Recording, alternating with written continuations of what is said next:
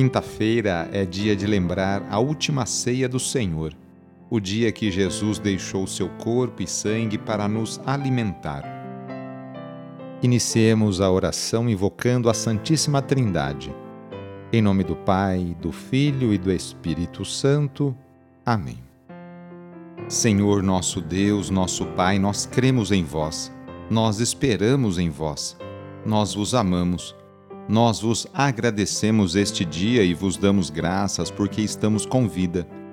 Oferecemos este dia ao Senhor com todas as nossas alegrias e sofrimentos, com todos os nossos trabalhos e divertimentos. Guardai-nos do pecado e fazei de nós instrumentos de vossa paz e do vosso amor. Ajudai-nos a observar vossos santos mandamentos. Amém. Nesta quinta-feira, dia 23 de dezembro, o trecho do Evangelho é escrito por Lucas, capítulo 1, versículos de 57 a 66. Anúncio do Evangelho de Jesus Cristo segundo Lucas. Completou-se o tempo da gravidez de Isabel, e ela deu à luz um filho.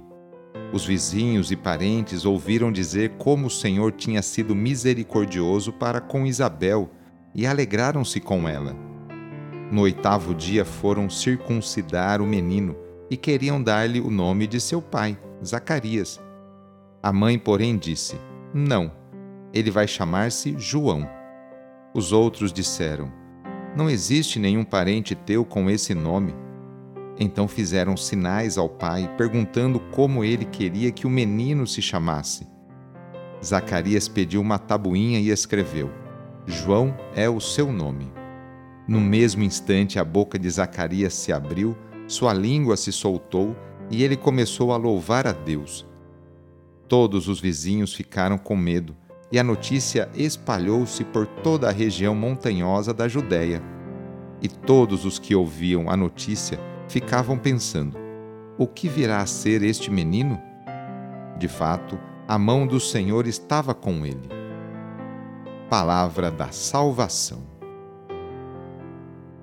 Esse trecho do Evangelho conclui-se dizendo que a mão do Senhor estava com aquele menino que acabara de nascer.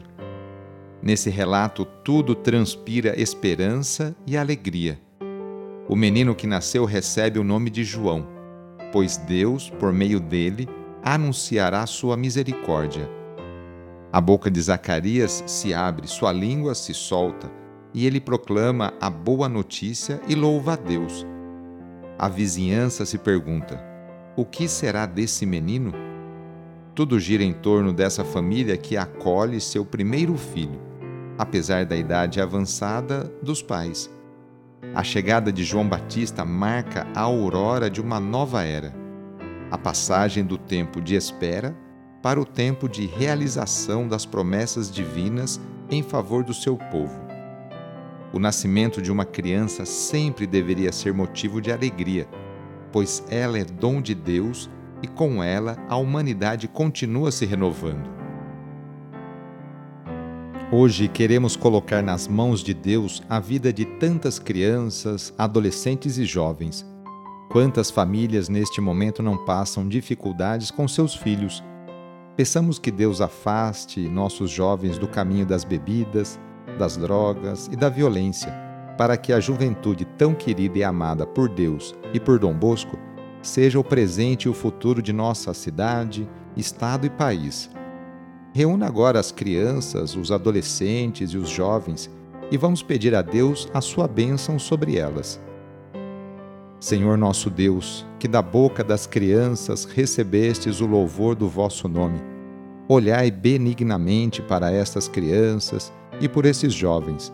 E assim como vosso filho, nascido da Virgem Maria, recebia de boa vontade as crianças e os jovens, as abençoava, abraçava e as punha a todos como exemplo a imitar, assim também, Pai Santo, derramai sobre elas a vossa bênção, para que, à medida que vão crescendo, por meio de sã convivência com os adultos e com a assistência do Espírito Santo, se tornem testemunhas de Cristo no mundo e sejam mensageiras e defensoras da fé na qual foram batizadas.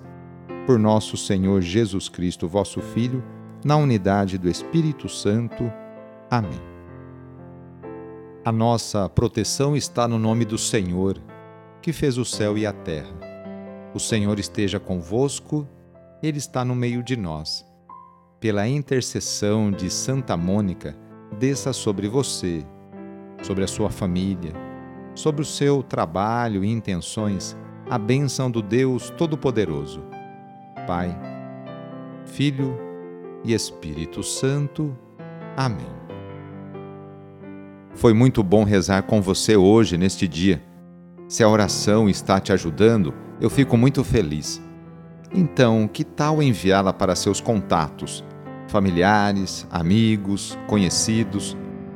Sou o padre Edmilson Moraes, salesiano de Dom Bosco, e moro atualmente em Piracicaba, no estado de São Paulo. Que Deus continue abençoando você e sua família. Abraço e até mais.